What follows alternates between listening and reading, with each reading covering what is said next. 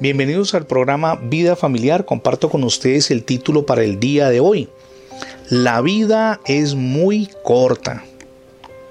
Infinidad de personas en el mundo entero que no dimensionan la brevedad de su tránsito terrenal desperdician cada instante llevando una vida desordenada y vacía.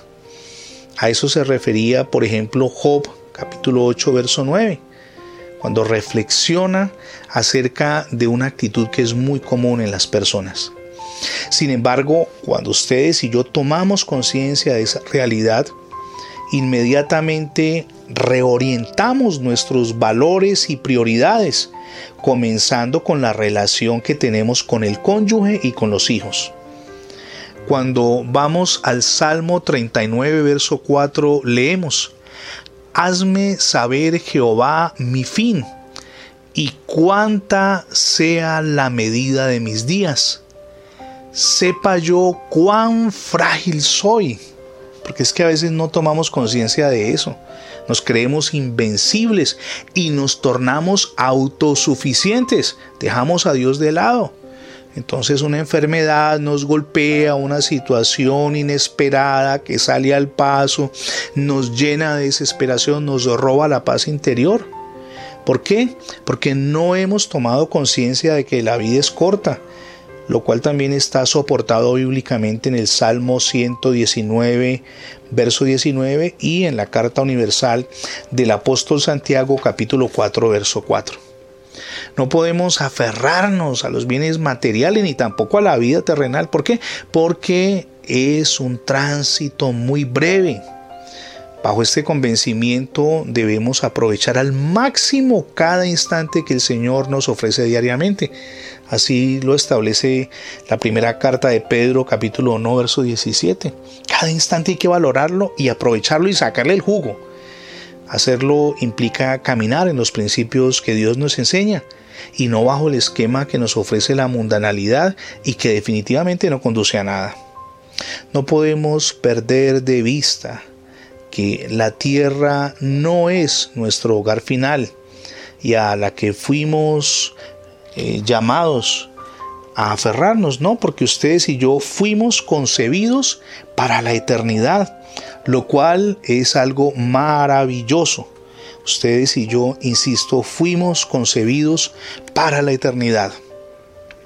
Un antiguo relato cuenta de un misionero que al jubilarse volvía a su casa en los Estados Unidos en el mismo barco en que viajaba el presidente de esa nación.